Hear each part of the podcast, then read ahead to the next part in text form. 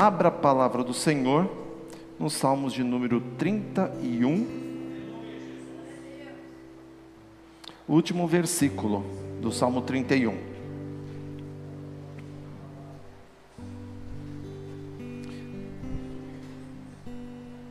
Na Bíblia está, é o versículo 30, 24, né?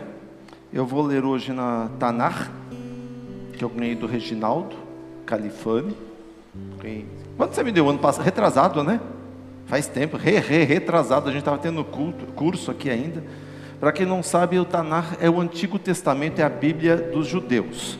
Né? De um lado de cá, é, você tem ali em hebraico, que eu não leio hebraico, já aviso logo, né? sem nada de hebraico.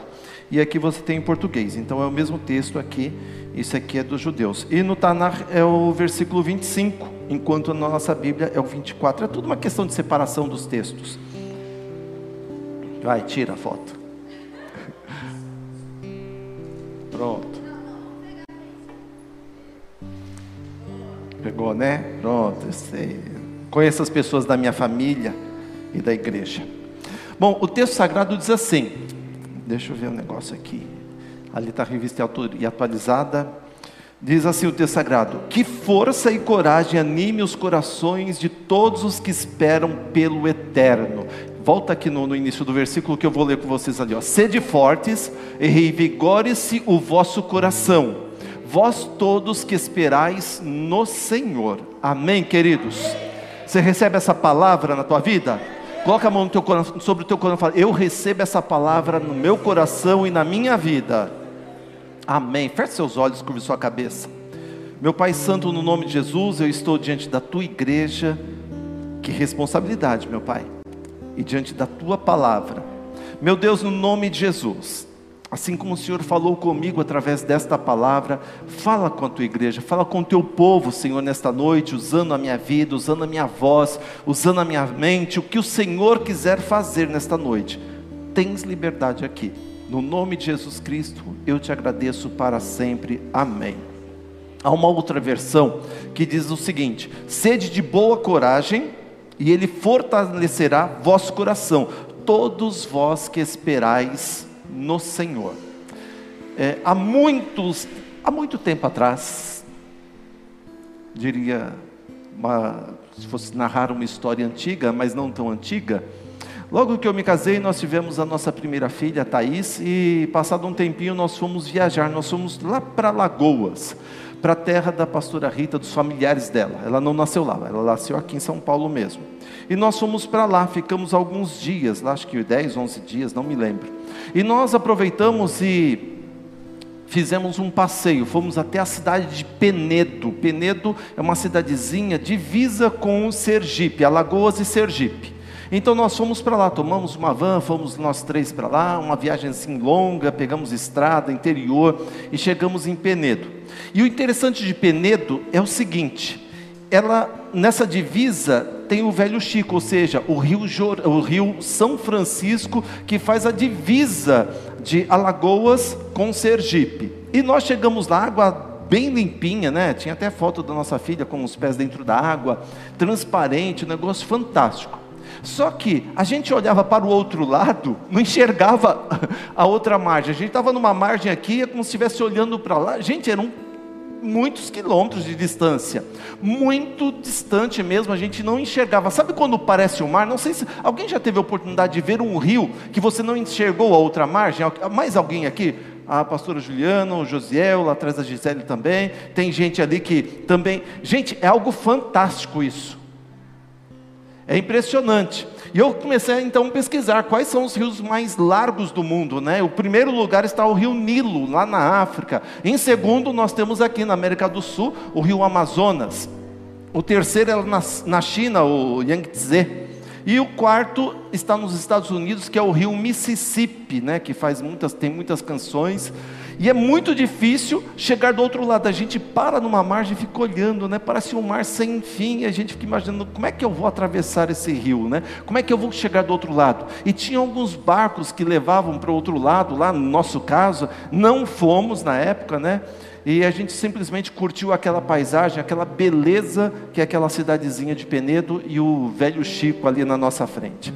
Mas para muita gente, o rio mais largo do mundo é o rio chamado Quendera.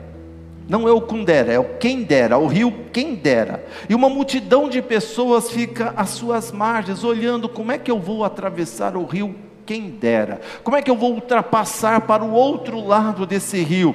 Desejam atravessar o rio quem dera, mas não tem um barco, não tem uma balsa, não tem condições de chegar lá do outro lado. Acham que o rio quem dera o separa de uma vida boa, o separa de uma vida melhor, uma vida mais agradável e ficam diante deste rio chamado quem dera, se lamentando e dizendo: quem dera. Quem dera eu fosse mais magro, aí a minha vida ia ser melhor.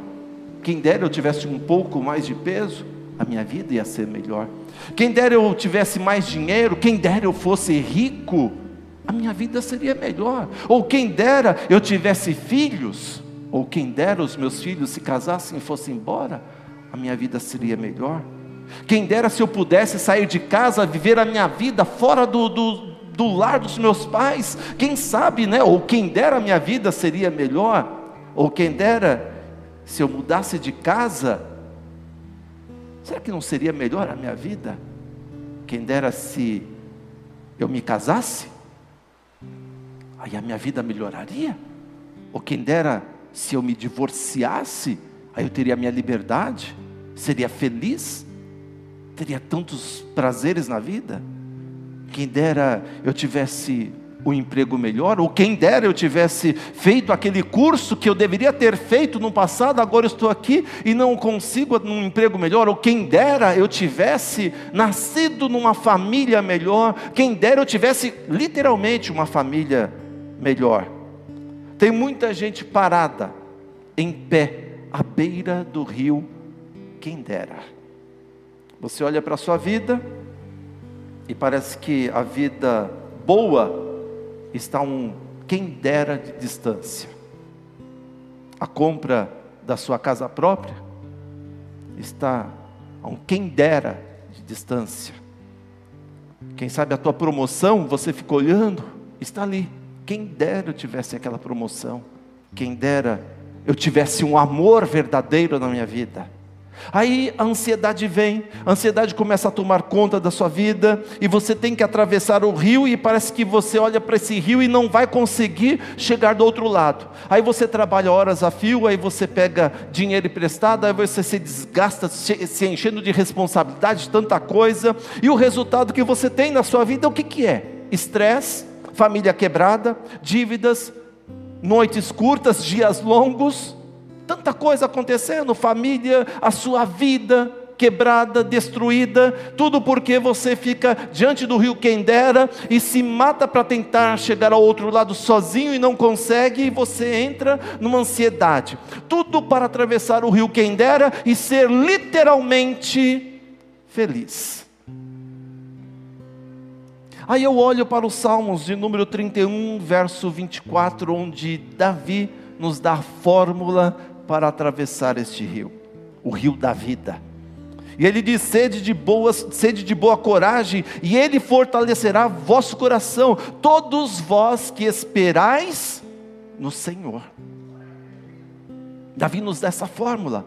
E essa fórmula não é para todo mundo, não é um, e se você analisar esses salmos, Davi não está falando para todos os povos da terra, ele está falando para um povo exclusivo, aqueles que esperam no Senhor. A pastora Rita até comentou hoje sobre isto, e é essa nossa esperança tem que ser em Deus, não é para qualquer um. E ele fala: todos vós que esperais no Senhor. Então a palavra de Deus nesta noite não é para qualquer um, é para quem tem o Senhor como a sua esperança. Aonde onde você vai colocar toda a sua esperança, todos os seus objetivos, todos os seus sonhos, sabendo que esse Deus vai fazer algo por você, em nome de Jesus. Mas quem são essas pessoas que Davi está falando? São pessoas de esperança, não uma esperança qualquer, não quem dera qualquer, são pessoas que ainda não têm tudo aquilo que esperam, ainda não entraram na posse de sua completa herança, mas são pessoas que têm esperança de buscar algo melhor da parte de Deus. Coisas que você viveu e hoje você já fala assim: não, não era aquilo, porque agora eu estou esperando em Deus. E essa esperança é viva, é uma esperança que almeja um futuro e muito além do rio quem dera. De repente você está quem dera, não, mas Deus não quer um quem dera para você. Deus tem algo melhor para a tua vida. É uma esperança que faz com que as pessoas olhem para nós e vejam nos nossos rostos, nos nossos olhos, os nossos olhos brilhando nessa esperança que nós temos. São as coisas invisíveis aos olhos dos outros, mas que nós sabemos, nós vamos chegar lá. Eu vou chegar lá, eu vou alcançar. Essa é a esperança de Hebreus capítulo 11, versículo 1, onde ele diz: Ora, a fé é a certeza das coisas que se esperam, e a prova das coisas, das coisas que não se veem, ou seja, eu tenho esperança em Deus que eu vou conseguir, porque olha, já, Ele já plantou no meu coração. O povo de Deus tem que ser um povo de esperança tem que ser um povo que possa germinar dentro dele, crescer dentro dele, a esperança de galgar, de alcançar algo melhor, algo maior, porque nós temos certeza que foi Deus quem fez a promessa em nossas vidas. Se Deus me prometeu algo, queridos, eu tenho esperança de que vou alcançar, porque lá no passado, Deus prometeu tanta coisa para mim e eu comecei a viver tantas coisas boas da parte de Deus. E cada culto que eu venho, cada reunião que eu tenho, cada momento com Deus, Ele me faz mais promessas e eu tenho mais certeza ainda de que eu não estou vendo agora, mas eu tenho certeza de esperar nele, porque ele vai cumprir essas novas promessas e essas novas esperanças na minha vida. E tendo essa certeza na nossa esperança, não está onde os nossos olhos possam ver, não está onde as nossas mãos podem tocar, a nossa esperança, queridos, está na nossa fé em Deus, na nossa confiança em Deus. E Davi continua dizendo que essas pessoas são pessoas que esperam coisas boas, está nesse texto aqui, você não leu isso? Sede de boa coragem, e Ele fortalecerá vosso coração, todos vós que esperam no Senhor. Por que, que Ele está dizendo que eu estou falando que é só gente que espera coisas boas na vida? Gente, porque nenhuma pessoa que espera no Senhor pode esperar o mal, só espera coisa boa, não é verdade? Se eu espero no Senhor, são coisas boas. Eu só vou desejar coisas boas porque eu estou no Senhor e o meu Deus só tem coisas boas para nós.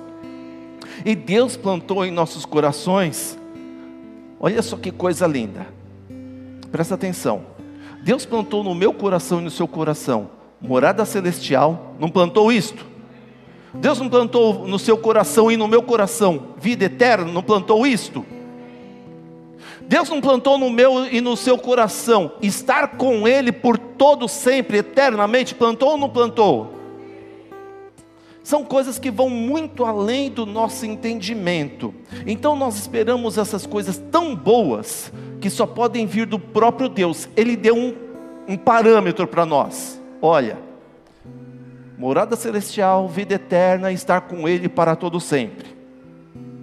E a mesma coisa, eu tenho duas filhas. Graças a Deus minhas filhas são formadas, estão trabalhando, né? São belas, têm projetos para o reino de Deus, projetos grandes, não pequenos. Mas por quê? Nós começamos, desde quando elas nasceram, plantar sonhos nos corações dela, plantar um futuro, futuro bom na mente dela. Você vai estudar, você vai ser inteligente, você é bela, tal, diferente de muitos pais. Você não vale nada, você é um lixo, não vai ser ninguém na vida. Não, nós plantamos o contrário. Nós plantamos as coisas boas. Você vai se formar, vai comprar uma casa nova para nós, a gente vai morar em Alphaville, porque você vai ganhar bem, né? Não, já falei isso daí, então Deus já falou. Não, mas estou brincando, queridos. Mas essa é ideia. Olha, você vai ser alguém na vida. Você vai chegar nesse nível. Vocês vão ser formadas, vocês vão ser líderes de ministério. Amanhã ou depois, eu vou me jubilar, eu, a pastora Rita, a gente já não vai fazer mais nada na igreja. Vocês, de repente, levam a igreja adiante, vão fazer as coisas acontecer. E a gente começou a plantar essas coisas boas, esses sonhos, esse futuro. Então o que acontece? Isso daí começou a fazer parte do dia a dia das minhas filhas. Elas não quiseram ser nada menos do que aquilo. Claro, algumas coisas são difíceis de alcançar, mas elas estão quase ali. E o que, que Deus faz? Deus pegou os filhos dele, eu e você, e começou a plantar e deu um nível para nós morada celestial, vida eterna, eternamente com Ele. Ele colocou ali: olha, esse é o parâmetro. Então, se vocês forem sonhar, os seus sonhos, as suas esperanças, têm que estar no parâmetro que Deus foi plantando em nossos corações. Porque Paulo escreveu lá em 1 Coríntios, capítulo 2, versículo 9, as coisas que o olho não ouviu, e o ouvido não ouviu, e nem subiram ao coração do ser humano, são as que Deus preparou para aqueles que o amam. Então o que acontece? Deus chegou, olha, é esse nível que eu quero que você espere, é esse nível que eu quero que você tenha esperança, e não me venha com quem dera, porque quem planta o sonho, quem planta o nível na sua vida é Deus. É isso, queridos. Deus colocou essa excelência de esperança no meu e no teu coração. Ou seja, o céu é o nosso limite, a vida eterna é o nosso limite, eternamente com Deus é o nosso limite de esperança. Então, o que, que tem mais que isso? Então Deus fala assim: tem esperança gigantesca. Todas as nossas esperanças se têm que se tornar compatíveis com essa esperança que Deus plantou no meu e no seu coração. Deus elevou o meu e o seu nível de esperança, então começa a mudar agora. Tira o quem dera na tua vida. E presta atenção nas promessas que Deus fez para você. As promessas que Deus tem falado com você. É o mesmo nível do quem dera que você quer ou é um nível mais elevado? Deus tem coisas maiores e melhores para nós. E hoje nós, como filhos de Deus, só esperamos coisas boas, coisas excelentes. É por isso que tem muita gente aqui que, quando veio para a igreja, não era nada, era um pé rapado, morava num X da vida, e hoje está mudado, está diferente família restaurada, casamento abençoado, o lar, vou, não, vamos a casa é outra coisa, a estrutura material da casa é outra coisa. Cresceu profissionalmente, cresceu ministerialmente, o linguajar é diferente. Falava palavrão, hoje não sai mais nada, só sai bênção. Pastor, eu vou xingar para quê? Agora eu posso abençoar, que é melhor. Aí a pessoa que me fez mal vai se me tornar meu irmão, vai estar na igreja louvando a Deus comigo. Olha que bênção. Gente, quando vem isso, a gente fala: olha só o que, que Deus tem plantado e aonde essas pessoas querem chegar. Essa esperança que tem que estar em nossos corações, na nossa vida, uma esperança de querer melhorar, de querer subir, de querer crescer. E olha só, um texto fantástico, né? Que é Isaías capítulo 40, a partir do versículo 28. Olha só que coisa linda. Acaso não percebes nem compreendes que o sempre eterno Deus, o eterno, o Criador da terra, até os confins, não se cansa, nem se fadiga, e ilimitado é seu saber? Ele restabelece o cansado e concede força ao que se acha debilitado. Poderão os jovens se fatigar e os mancebos exaurir suas forças, porém, aquele cuja esperança está voltada para o eterno, sentirão sempre suas forças renovadas e elevar-se-ão com asas de águias. Eles correrão sem se cansar e marcharão sem que se reduzam as suas forças. Então eu posso ter, pode aplaudir, pode aplaudir. Glória a Deus. Então eu posso, queridos, eu posso ter esperança, porque quando eu começo a colocar a minha esperança em Deus, o que Ele faz? Ele renova as minhas forças. Que coisa louca essa, né? Que Deus doido esse, desculpa o termo doido, mas que Deus louco, é loucura, porque a loucura do, de Deus é, a sabedoria de Deus é loucura para o mundo, né? Mas olha só que coisa fantástica. Como é que a gente não pode ser apaixonado por Deus? Como é que alguém pode desviar-se do caminho da fé? Se afastar, não quero mais Deus, não quero mais nada do Evangelho, não quero mais nada de igreja. Gente, Um Deus que renova as nossas forças para nós termos esperanças e Ele que coloca esperança em nosso coração de coisas boas. Claro, existem momentos da nossa vida que não é fácil, que a gente chega um momento, a gente perde as esperanças. Há um texto na Bíblia, esse mesmo texto, na Peshita, que é a tradução do aramaico, ele diz assim: Esforçar-vos e se conforte vosso coração. A edição contemporânea de Almeida traduz assim: Esforçai-vos e fortaleça-se o vosso coração. Tem muita coisa querendo roubar a sua esperança. Tem muita coisa querendo roubar o seu desejo de crescer, de progredir, de ser alguém na vida, de ser alguém melhor. Nós somos povos de Deus. E deixa eu dar um recado para você da parte de Deus: Deus não vai te deixar na mão. Deus não vai te deixar na mão. Sabe, lembra quando estava ali, Mateus capítulo 14, a partir do versículo 27, Jesus está andando sobre as águas e está um tempo uma tempestade terrível, né? um vendaval, os discípulos desesperados, e na quarta vigília da noite aparece Jesus andando sobre as águas, e eles olham atemorizados, pensam que é um fantasma, e Jesus grita: não, tem de bom ânimo, sou eu, não tem mais, nem falou quem era, qual era o nome dele, mas o que eu, me chama atenção ali, naquela noite, naquele desespero, quando as esperanças já tinham se acabado, os discípulos pensaram: olha, é um fantasma, e diz uma tradição, uma lenda, que quando se está numa tempestade num mar, e quando você vê um fantasma, é morte na certa. Eles criam nisso, é por isso que o desespero deles, quando falaram, é um fantasma, veio assim de uma maneira tão intensa, porque eles falaram, agora a gente morre.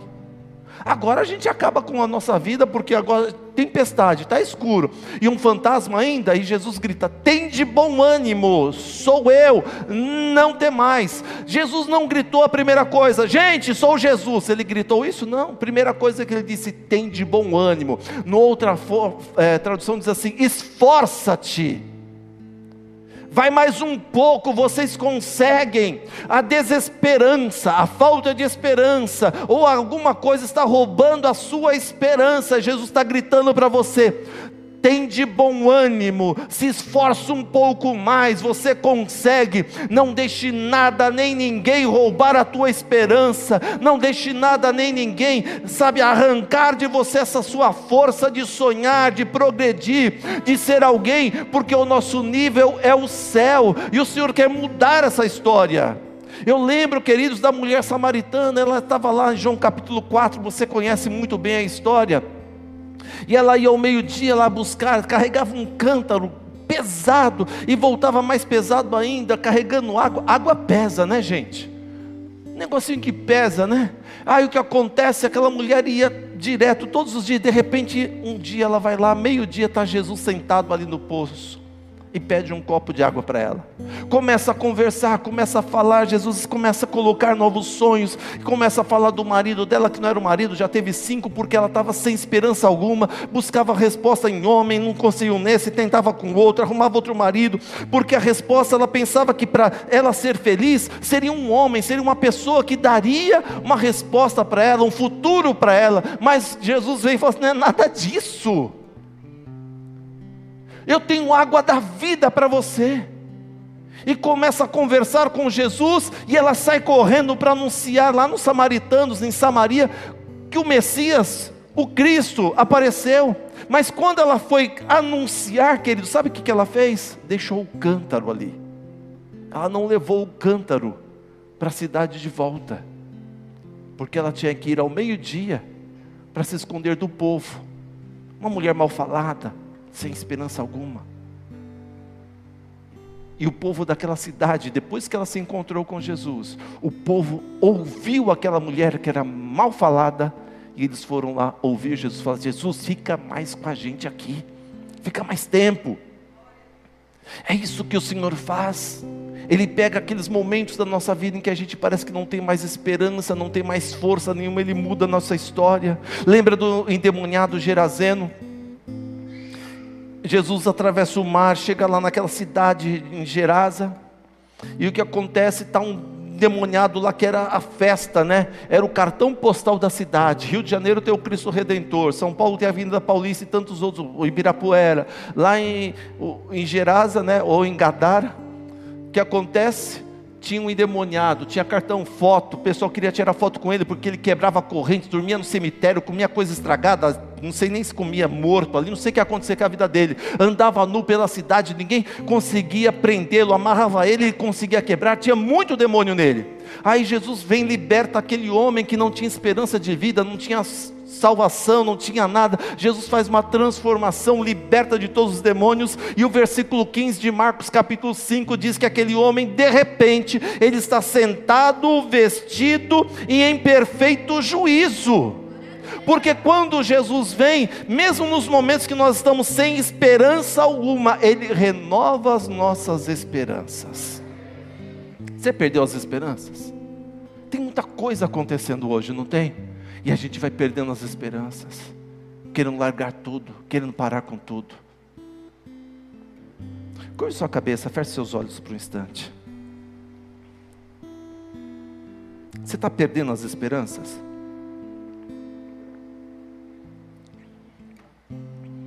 Que você ficou muito tempo olhando ali as margens do rio Quendera e só se lamentando quem dera se eu tivesse aquilo, seria feliz. E por que não mudar hoje e querer o que o Senhor tem para você? O que o Senhor tem para a sua vida? Fala para Ele agora. Fala para Ele, Senhor, eu não quero ficar mais às margens do rio Quendera. Eu quero ter essa esperança de que foi pregada nesta noite e o Senhor pode fazer. Meu Pai, no nome de Jesus, eu coloco cada uma dessas pessoas que estão aqui nas tuas mãos. Pessoas, ó Pai, aquelas que perderam as esperanças, as dificuldades, os problemas da vida, a vida fez com que elas se perdessem e perdessem a esperança. Faça o teu filho sonhar. Faça a tua filha sonhar. O Senhor tem um nível tão elevado de sonhos para nós. Então faça teu filho acordar para isto, para o que o Senhor tem para a vida dele, para o que o Senhor tem para a vida dela. Meu Pai, renova as forças, assim como o profeta Isaías disse que o Senhor vem e renova as nossas forças. Aqueles que esperam no Senhor renovarão as suas forças. Então renova, Senhor a nossa força, renova o nosso ânimo, a nossa vontade, a nossa garra, assim como aqueles discípulos estavam perecendo, perdendo as esperanças diante da morte, diante de um temporal, de um vendaval, de uma tempestade. O Senhor veio e trouxe esperança para eles, e mais do que esperança, o Senhor trouxe a salvação. E é isso que eu peço para o teu filho e a tua filha nesta noite: a esperança, o sonho e a salvação em nome de Jesus Cristo. Amém. Amém, queridos? Amém? Você recebe essa palavra em nome do Senhor? Você pode aplaudir ao Senhor nesta noite? Glória a Deus. Vamos ficar de pé? Vamos agradecer ao Senhor por essa noite. Agora a gente tem que ser um pouquinho mais reduzido. Self Kids voltou. Então as crianças estão lá. Tem muita criança lá? Quantas mais ou menos? Umas 40 crianças, gente. Vamos orar, hein? Já estão querendo quebrar parede lá, porque as salas estão pequenas. Graças a Deus. Amém? Porque a gente está tendo bastante criança. E olha, eu vou te falar. Vocês têm visto os stories do, do, do Selfie Team, do Selfie Kids? Quem tem assistido? Se você não está vendo, olha, eu vou te falar, viu? Procura lá, é, siga, tem muita coisa boa sendo mostrada ali do que está acontecendo com os nossos ministérios aqui na igreja, hein? Você não pode ficar de fora, amém? Que a graça do Senhor Jesus, o amor de Deus, a comunhão do Espírito Santo seja conosco hoje, amanhã e para sempre. Deus abençoe a sua vida. Dá uma linda salva de palmas para a pessoa do teu lado. Fala, olha, até domingo, em nome de Jesus. Vamos na bênção e na graça do Senhor.